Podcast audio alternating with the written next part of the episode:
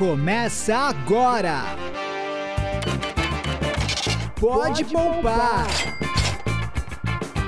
Com Gabriel Sarmento Wade e Isabel Franson. Bom dia, boa tarde, boa noite. Sejam bem-vindos a mais um episódio do Pode Poupar, podcast da F Fatorial. E como prometido, neste episódio e nos próximos episódios, nós vamos falar sobre as diversas ferramentas que a gente menciona aqui nos nossos episódios do Pode Poupar, que tem no nosso site, futuramente no aplicativo. E eu vou chamar aqui para o nosso papo a nossa produtora de conteúdo, Isabel Franson. Fala, Isabel! Bom dia, boa tarde, boa noite. Ó, finalmente pagamos a nossa dívida. Quem disse que a gente não tem dívida? Aqui não, não é educação financeira que nos impede de fazer dívidas, a nossa dívida foi a palavra, mas ela está sendo paga agora. É verdade. É isso aí, galera. A gente resolveu começar a nossa série de episódios sobre as ferramentas que a gente tem no nosso site com uma das mais úteis para o seu dia a dia, que é o fluxo da grana, o fluxo da grana interativo. E o que é o fluxo da grana? É um nome bonitinho que eu bolei, na verdade, para você montar o seu orçamento. Então a gente já falou isso aqui em vários episódios, da importância do orçamento, que a gente precisa montar um orçamento. Todos, todos episódios. Muitos, né? Do planejamento financeiro. Só que nem todo mundo é chegado em montar isso na mão, no caderninho, no papel. Então a gente bolou a versão digital, que vai fazer as contas do seu orçamento, o soma, a subtração, as divisões que a gente precisa fazer para facilitar essa parte do dia a dia e você poder ter uma dimensão, uma noção de quanto dinheiro você tem, quanto dinheiro você não tem, quanto dinheiro você ganha, quanto dinheiro você gasta, isso dividido em grupos, para você poder fazer então uma análise. Então é isso que a gente chama de fluxo da grana. É a entrada e saída de dinheiro no seu dia a dia. Gente, esse negócio é mágico, tá? Vou falar para vocês, não só por experiência própria, porque até a minha forma de conduzir é um pouquinho diferente, faço minhas planilhas, mas também com base em tudo que o Gabriel me ensinou. Então, o que vocês estão aprendendo aqui, o resultado é o mesmo do que eu faço, só o método que é um pouquinho diferente. Mas, de verdade, uma vez que vocês começarem a usar, vocês vão ver. É, a, a gente precisa, por vezes, ser muito visual, né? A gente precisa colocar as coisas ali, porque só deixar na cabeça separado em gavetinhas não é tão simples de entender e de conduzir. Mas a partir do momento que você está enxergando as coisas, ah, aqui eu gasto 400 reais, ali eu gasto 300 reais, aqui eu estou devendo tanto. É quando você vai conseguir colocar o pé no freio. Isso vai fazer muita diferença na vida de vocês. Então, esse episódio é totalmente pensado nisso. Claro que a gente tem que lembrar onde que você acessa, onde que você encontra, que é no site da F Fatorial. Entra aqui no link, tá no post tudo certinho. Vai nas mídias sociais que você também chega por lá e vem com a gente nesse episódio aprender a usar. É isso aí, galera. Na aba de ferramentas, lá eu coloquei um link só para o fluxo da grana, justamente porque ele é um recurso que o ideal é a gente utilizar ele pelo menos uma vez por semana, ou no mínimo uma vez por mês. E o que a Isabel falou realmente é muito importante: visualizar. Muita gente faz a parte inicial da lição de casa, faz o caderninho de bolso, faz o registro, mas não passa limpo. Então, eu tenho muitos clientes que eles fazem a parte difícil, que é anotar tudo santo dia, o que gasta, o que ganha, guardar os canhotinhos e aí põe na gaveta. Chega no final do mês eu falo, e aí, quanto você gastou com alimentação esse mês? Ah, não sei, mas você anotou? Anotei, mas não passou a limpo. Então não adiantou muita coisa. Adiantou metade do caminho, mas não adianta você fazer só metade do caminho. Você tem que completar a jornada. Para completar a jornada é passar o limpo. Se você não quer passar limpo num papel, num caderno, que dá trabalho, aí então vem para a ferramenta digital que vai te ajudar a passar limpo e ter essa visualização. Na educação a gente fala muito isso, eu falo muito com meus alunos da importância de escrever o que está na lousa no caderno. Mesmo em tempos digitais, às vezes é muito bom passar limpo no caderno. Tem que exercitar, né? Tem, e tem, isso já é comprovado. Quanto mais sentidos você utilizar nos seus hábitos, maior é a taxa de absorção daquela informação. Então, na educação, quanto mais sentidos você utiliza, então você só escuta o aluno professor, um sentido. Você vê a lousa, dois sentidos. Você passa limpo o que está na lousa, três sentidos: audição, visão e tato. Então, se desse para comer o caderno, seria muito bom, mas não dá para comer. ainda, ainda. É. Ah, dá para cheirar, ó, caneta cheirosinha.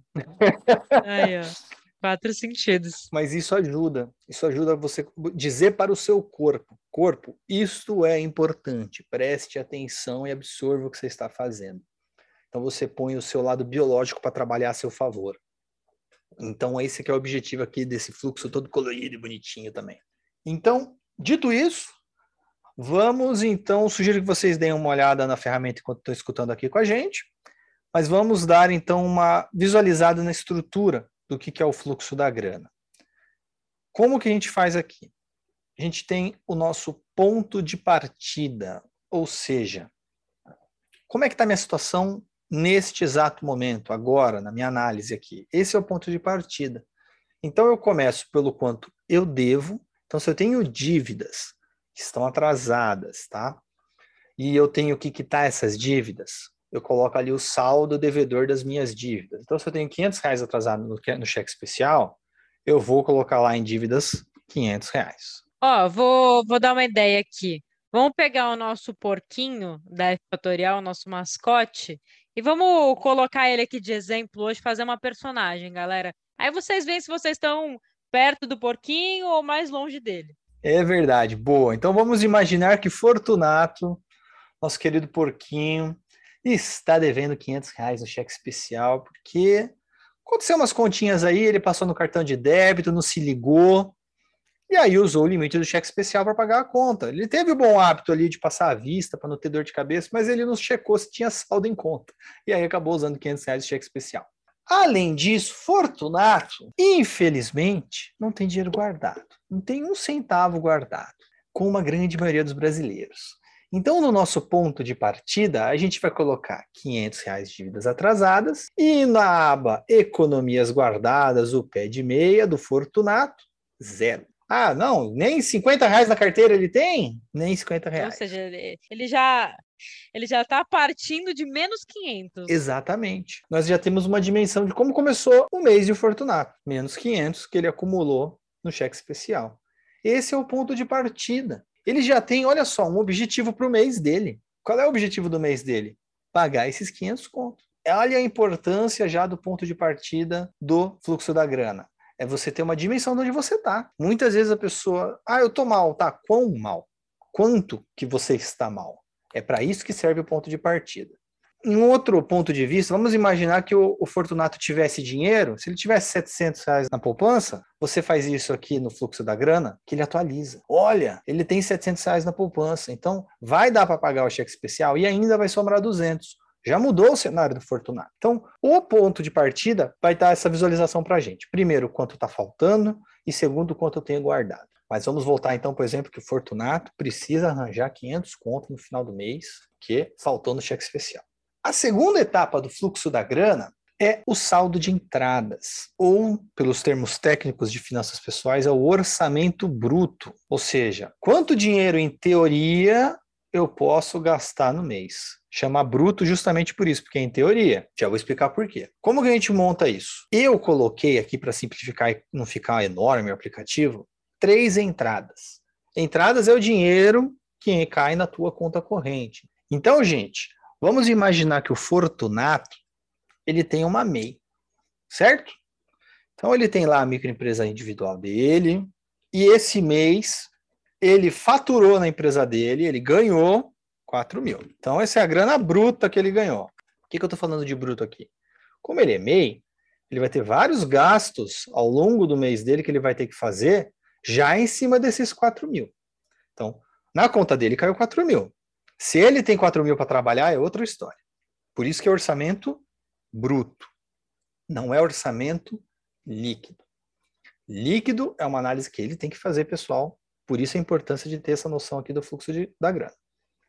Além dos 4 mil que ele fez na MEI dele, ele tirou um por fora ali, que ele não declarou na MEI e tal, ele conseguiu ganhar um dinheiro vivo de mais 250 reais. Então, Além dos 4 mil que caiu na conta dele, ele ainda tem os 250 na carteira que entrou também, uns por fora que ele fez. Como é que é que o pessoal fala? Uns frila. Bico. Uns bico. Então, ele lança aqui no Entradas 2. É importante fazer essa separação, principalmente para quem tem mais de uma fonte de renda. Recentemente eu tive uma cliente que tinha mais de uma fonte de renda e eu expliquei isso para ela. Não misture as fontes de renda para você ter uma noção de quanto cada uma das suas atividades está te rendendo. É, porque o bico varia, né? O bico varia muito. E ele não pode ser referência de quanto eu tenho para gastar todo mês. Cada mês é um mês. Então, é importante você fazer essa separação de rendas. E eu coloquei uma outra aba aqui que chama quanto outros ganham ou outras entradas. A gente faz aqui a separação quanto eu ganho, quanto o parceiro ganha, ou quanto os meus investimentos rendem. Cada um, então, vai colocando da maneira que puder. Colocou, então, esses dois ganhos que o Fortunato tem, 4 mil que ele tirou da MEI, os 250 que ele tirou vivo. O que, que vai aparecer aqui para o meu fluxo da grana, o meu saldo de entradas. É o dinheiro que, em teoria, eu ganhei. 4.250 é o meu orçamento bruto. Deixa eu só fazer, fazer uma observação aqui. O pessoal que está acompanhando a gente pelo podcast, vocês não estão vendo, é, já corre lá no site, vai acompanhando, vai preenchendo junto com a gente, que aí vocês vão ver ali no computador de vocês. Então, nesse momento, a gente está lá em cima, primeira é, lacuna, que é dívidas atrasadas, 500 reais. Então, Fortunato, coitado, já está ali, saldo inicial menos 500. É onde está verdinho. Aí sim, a entrada 1 um do Fortunato, 4 mil, porque ele é MEI, então é ali PJ e tal. A segunda entrada dele, 250. Aí o segundo verdinho que você vai ver ali, orçamento bruto, saldo de entradas, tá 4.250. Quando você fez tudo isso, você chegou aqui onde o Gabriel está. Exatamente. Esses 4.250 é o orçamento bruto. É o que, teoricamente, ele teria para gastar no mês dele. Tá bom? Se fosse orçamento líquido, a gente já teria que fazer alguns abatimentos aqui de cara, como a taxa da MEI, algum imposto que ele venha a pagar, ou a dívida do cheque especial dele, mas aí ia ficar muita conta. Ia ficar complicado. Por isso que eu simplifiquei o fluxo da grana. É o quanto ele tem para gastar, é 4.250, e agora ele vai ter que se virar levando em consideração o saldo inicial e os outros gastos dele, que vão ser, então, as próximas partes. Todas as próximas partes agora do fluxo da grana, infelizmente a gente tem muito mais gasto do que ganho na vida, são todas as outras linhas do fluxo da grana. E aqui o ideal, mesmo que você tenha o seu caderninho de bolso, os canhotinhos do cartão de crédito, de débito, é separar em grupos, tá? Se você quiser depois você, pessoalmente, ter um detalhamento maior, pode fazer na mão, tem a planilha mais completa no site para download. Aqui para o aplicativo vai ficar simples. Eu criei grupos. Que grupos? Primeiro, os quatro grupos básicos de vida, né? De custo de vida: alimentação, habitação, transporte e saúde e higiene.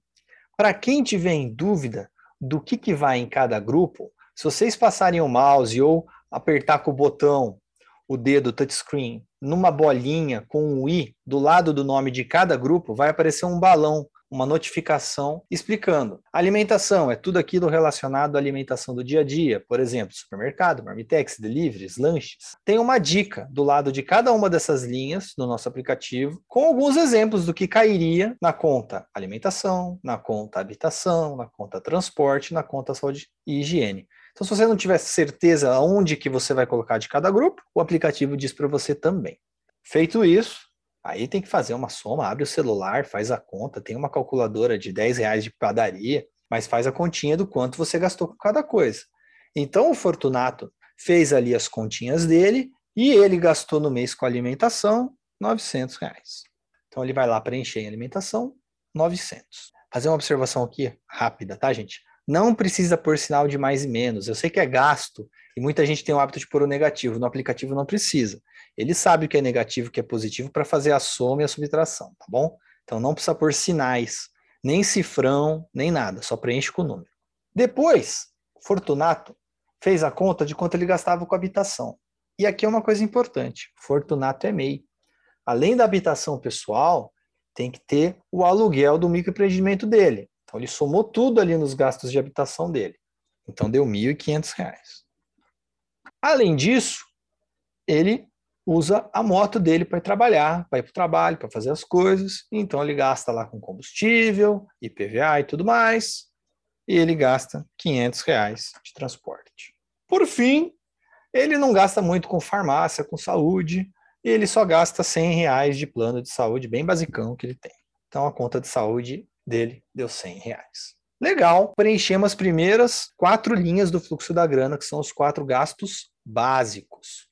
900 na alimentação, 1.500 na habitação, 500 no transporte e 100 na saúde e higiene. O que, que o fluxo da grana fez aqui para a gente já? Ele já fez a soma desse primeiro grupo dos gastos básicos. O Fortunato está gastando 3 mil, deu número redondo sem querer querendo, 3 mil com gastos básicos. E tem também uma setinha colorida que diz para você azul, verde, amarelo, laranja e vermelho. O que, que é isso? É um grau de quão bom ou quão mal estão as coisas financeiramente falando em termos percentuais. O quanto está comprometido da renda dele. Exatamente. No caso das, dos gastos básicos, a gente diz que financeiramente falando, o ideal é que eles fiquem entre 50% e 65% do seu orçamento. Então, não está no verdinho. No caso aqui do Fortunato, deu 70,59%. O que, inclusive, deu quase a média do IBGE que eu li no mês passado, que era na faixa de 72%. Sem querer querendo, eu cheguei perto da média. Ou seja, 70,59% aqui é muito, já está no laranja. Não é um absurdo, por isso que está no laranja, mas já é um sinal de alerta. O orçamento dele só com gastos básicos já está muito comprometido. Ele já gasta quase uma boa parte, mais de dois terços da renda dele, só com o básico. Ainda tem educação, lazer, qualquer outra compra eventual e outros gastos que ele vai ter que colocar ali. Então, aquela renda dele vai ter que dar conta ainda de todo um monte de outros gastos que, logicamente, não vão vir todo mês, mas que também vão pesar no orçamento dele. Por isso que tem que tomar cuidado, não é só porque é gasto básico que você pode extrapolar. Tem que buscar economizar em todos os gastos para você ter um equilíbrio orçamentário e é essa aqui a sacada do fluxo da grana. Só de preencher uma parte dele, eu já tenho uma noção, nossa, eu gasto mais de dois terços da minha renda só com o básico. E aí ele olha, hum, alimentação, habitação, transporte, saúde. É, eu gasto pouco com saúde, mais ou menos com transporte e estou gastando muito com alimentação e habitação, porque o, a planilha e o aplicativo já mostram isso para gente. Feito isso, a gente parte para a próxima parte do nosso orçamento, que são os outros gastos do nosso orçamento que não costumam ocorrer todo mês. Normalmente são eles os responsáveis pelos desequilíbrios nos nossos gastos e os endividamentos. No que grupos que eu separei? Primeiro, educação, depois, lazer, então, qualquer gasto que envolva lazer, que não já está incluído naqueles gastos básicos, a gente vai colocar aqui. Compras eventuais. O que, que são compras eventuais? São coisas que você compra só naquele momento: um sapato, uma roupa, um celular novo. Mesmo que seja parcelado, a compra em si é eventual. E outros gastos. No caso aqui do Fortunato, a parte de outros gastos, inclusive, é importante, porque como ele tem uma MEI, é aqui que ele vai lançar o gasto dele com tributos, o gasto dele com taxas, o gasto dele com a conta corrente de pessoa jurídica que ele talvez tenha, e coisas do gênero. Coisas relacionadas às atividades dele, ele tem que colocar aqui. Se ele é um cara planejado e faz um recolhimento de INSS por conta própria, ele vai lançar aqui também, porque quem é MEI tem que fazer também a contribuição por fora adicional. Cada um vai lançar aqui nos outros gastos essas outras importâncias que ele tem no mês dele. E aqui no caso do Fortunato, ele gastou 50 reais num cursinho online, gastou 250 conto numa saideira que ele deu aí, comprou um sapato novo no valor de 100 reais. Então, na educação ele gastou 50, no lazer ele gastou 250 e no compras eventuais com o sapato ele gastou 100. Além disso, ele tem algumas taxas, alguns custos e todos eles juntos deu 225 reais, inclusive os gastos que ele tem com a MEI dele, então no outros gastos ele vai lançar 225 reais. Preenchemos aqui tudo isso daqui, legal. Sobrou a última linha, a linha do terror, a linha do a linha dos custos bancários, pagamento de dívidas atrasadas ou parcelamentos de empréstimos. Tomar um cuidado aqui. Inclusive, ela tem até uma dica aqui lateral, onde eu explico o que são essas dívidas. Essa linha de custos bancários, você tem que ter esse autocontrole essa organização na hora de fazer o lançamento. O que eu quero dizer com isso? Se você tem um veículo financiado e está ali parcelado, ou você lança o parcelamento desse veículo lá no gastos com transporte, e aí você não lança aqui, ou você lança aqui. Tome esse cuidado. Vai acabar gerando essa confusão, mas isso é inevitável por causa da nomenclatura das coisas, por isso que eu estou explicando. Se você tem o financiamento da tua casa, é a mesma lógica. Você pode lançar lá na habitação ou lançar aqui. Contanto que você não lance nos dois lugares ao mesmo tempo, está tudo bem. Agora, pô, paguei uma multa aí de uma dívida que eu estava devendo, paguei uns juros a mais, juros de mora de uma conta, paguei uma outra dívida atrasada que estava lá.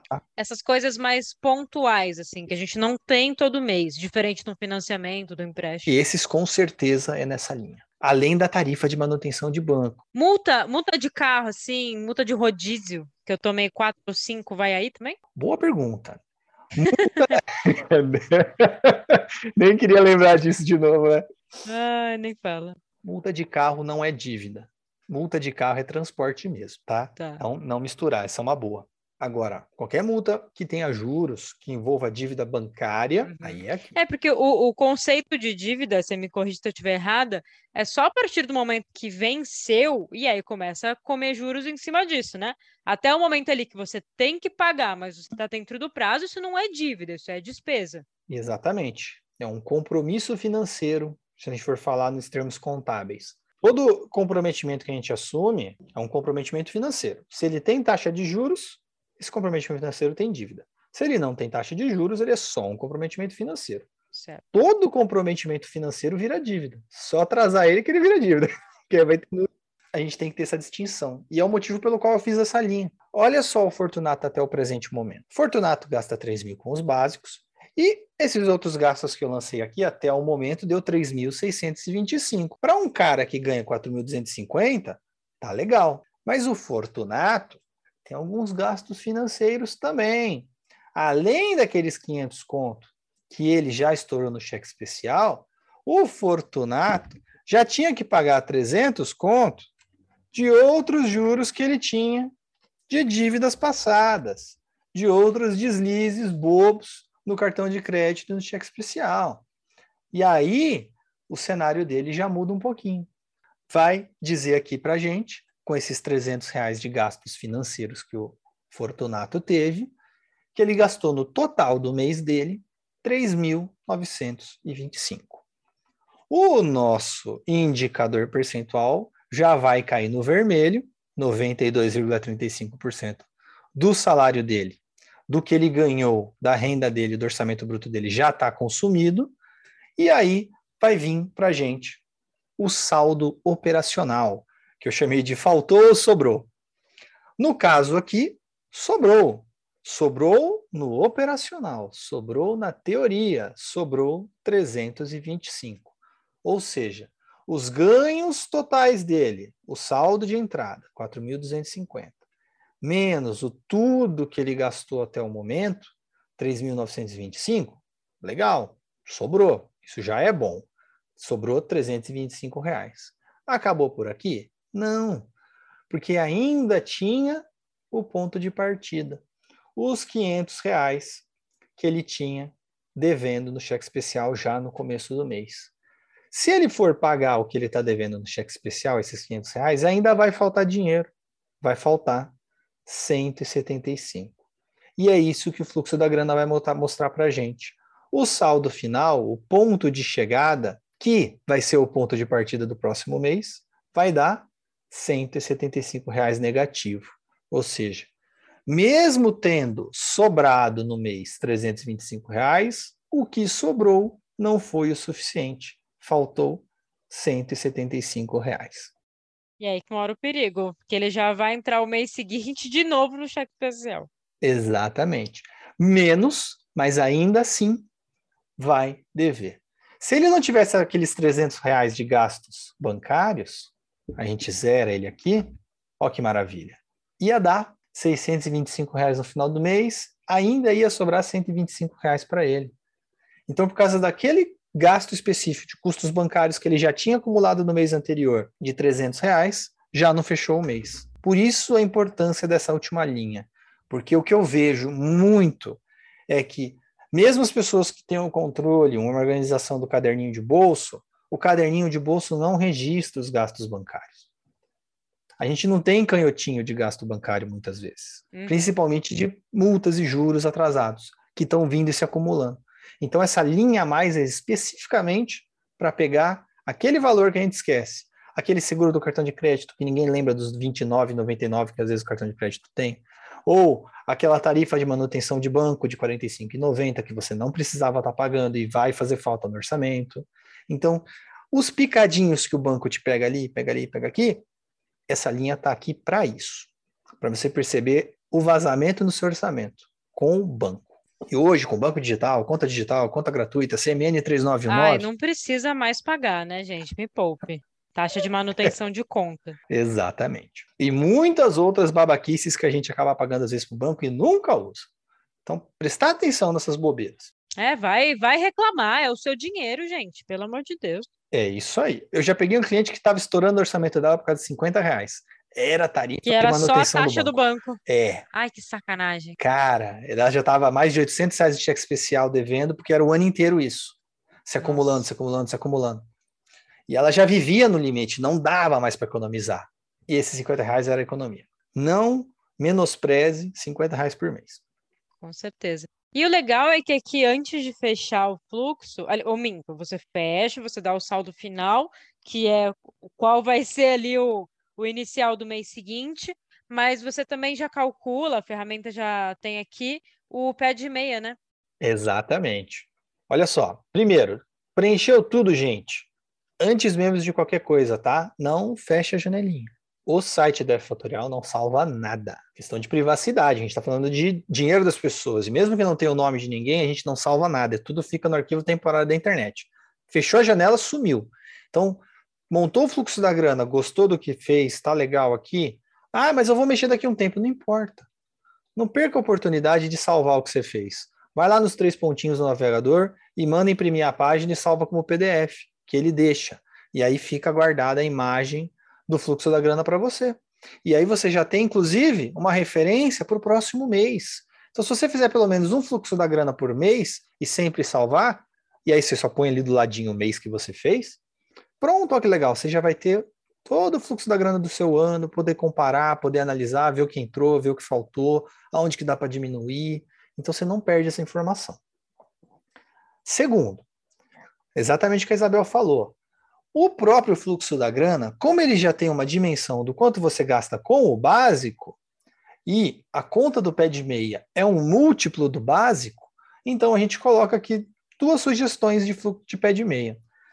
Tem a calculadora de pé de meia, a gente vai falar isso em outro episódio, mas aqui no fluxo da grana tem a calculadora do pé de meia simplificada. Ela dá o mínimo que o Fortunato tinha que ter de pé de meia e o máximo sugerido que ele poderia ter de pé de meia.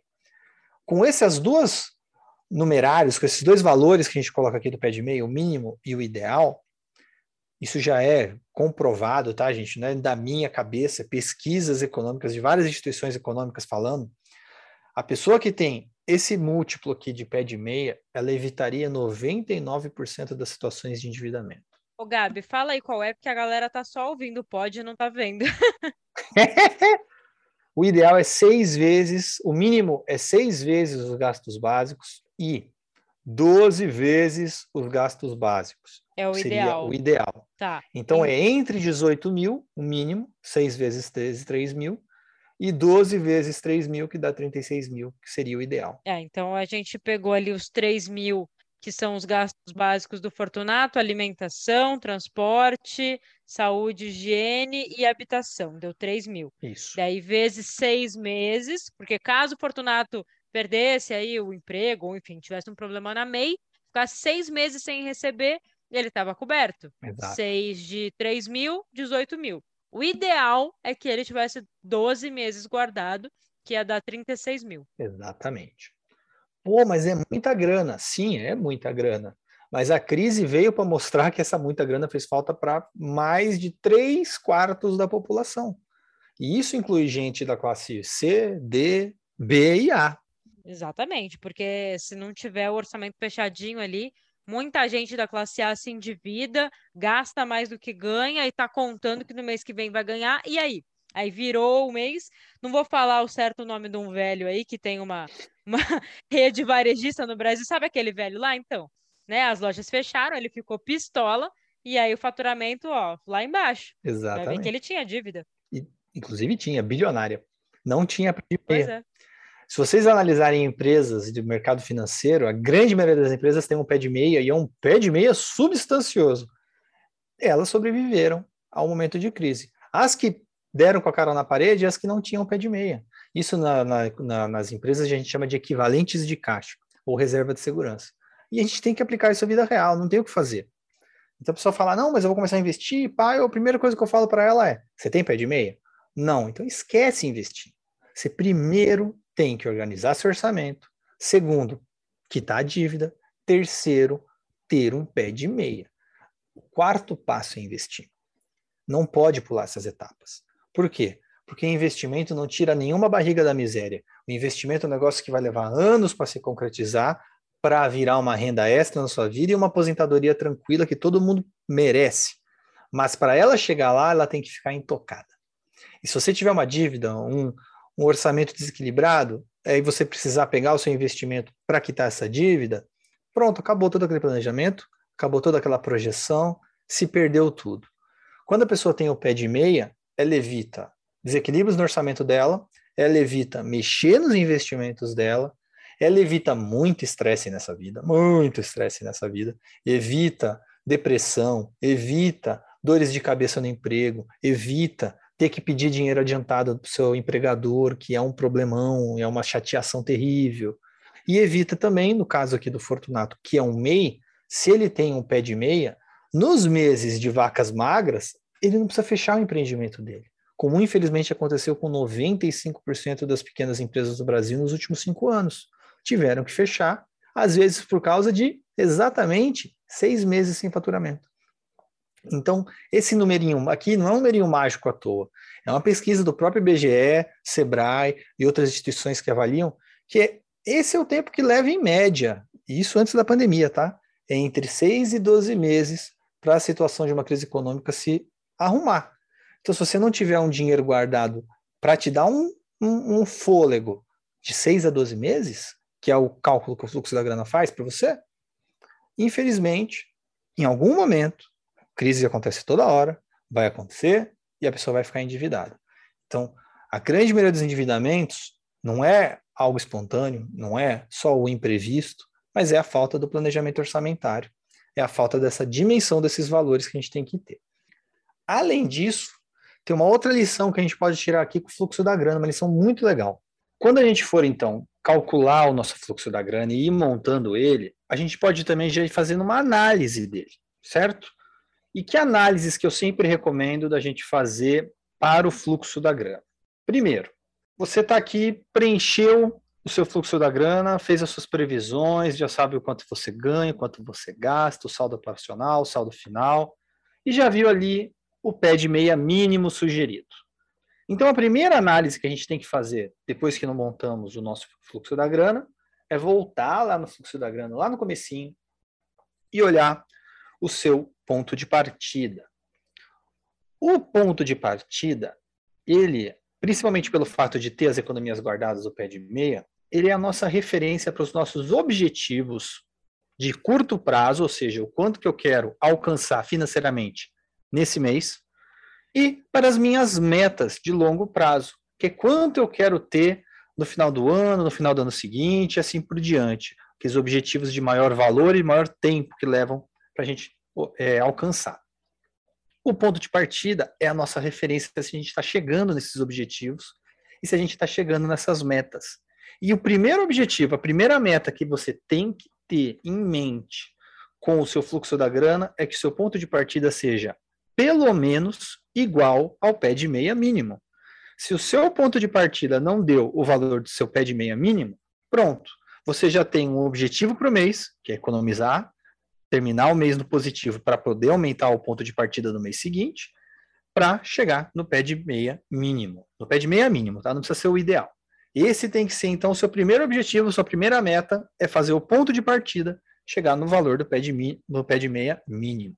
Essa é a primeira análise que a gente faz logo de cara, quando monta o fluxo da grana. A segunda análise que a gente faz com o fluxo da grana, a gente desce um pouquinho ele e vai olhar essas proporções que ele calcula para a gente. Já está até visual, com uma corzinha, amarelinho, laranjinho e verdinho. Se você olha os seus gastos básicos e esse indicador já está no laranja, você precisa ajustar alguma coisa aqui, mesmo que seja difícil. Por quê? Porque ele já está te indicando que você está numa situação de alerta. Qualquer imprevisto, qualquer desequilíbrio, qualquer redução de renda, como muita gente passou agora na crise, pronto, já vai ser suficiente para o seu orçamento sair da linha. Então, essas colorações que a gente coloca aqui, você tem que objetivar os seus gastos básicos ficarem nessa faixa amarela. Estando na faixa amarela, você está em equilíbrio, no mínimo do seu orçamento, você está em equilíbrio.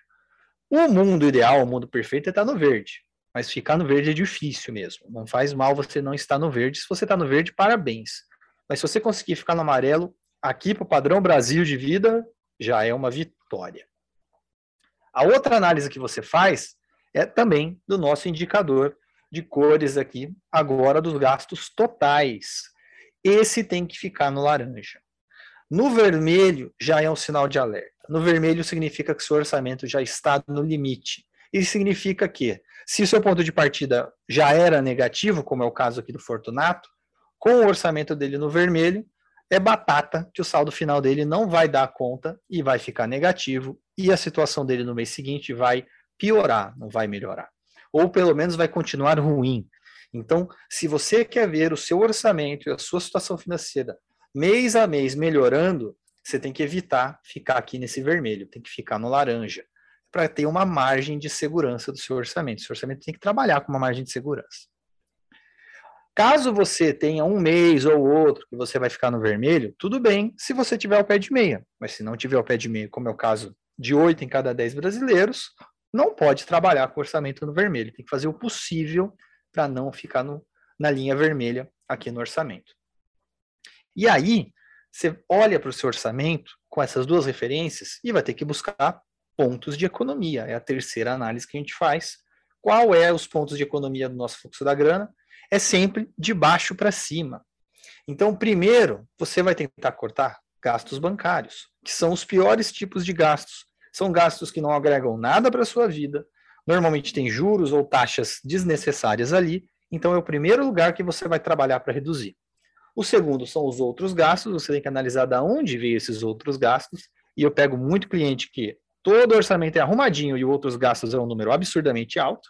E por quê? Porque é a falta do controle do caderninho de bolso correto, e aí todo aquele desequilíbrio orçamentário está aqui, por isso que tem a conta outros gastos, para te pegar, e aí é nesse aqui que você vai trabalhar. Conseguiu reduzir esses dois? Muito provavelmente seu orçamento já vai melhorar. Se não melhorou, continua subindo compras eventuais, infelizmente, lazer e, mais infelizmente ainda, educação. Esses cinco grupos de gastos são os gastos que você tem que trabalhar primeiro. Por quê? Porque são gastos que dá para você fazer economia sem sofrer tanto quanto seria reduzir os gastos básicos. Reduzir saúde, higiene, transporte, habitação e alimentação, você só consegue reduzir até um certo limite. Depois de um certo ponto, não tem mais como reduzir. É o mínimo de sobrevivência de vida. Por isso que a gente, quando vai organizar o orçamento da pessoa, a gente começa das últimas contas do fluxo da grana e vai subindo. Tá bom? Por isso que a gente faz essas várias divisões no orçamento, para a pessoa ter essa dimensão de como estão tá os gastos dela e por onde que ela começa para reduzir. Então, essa é a análise que a gente pode fazer no nosso fluxo da grana e as referências que a gente tem que ter. Beleza?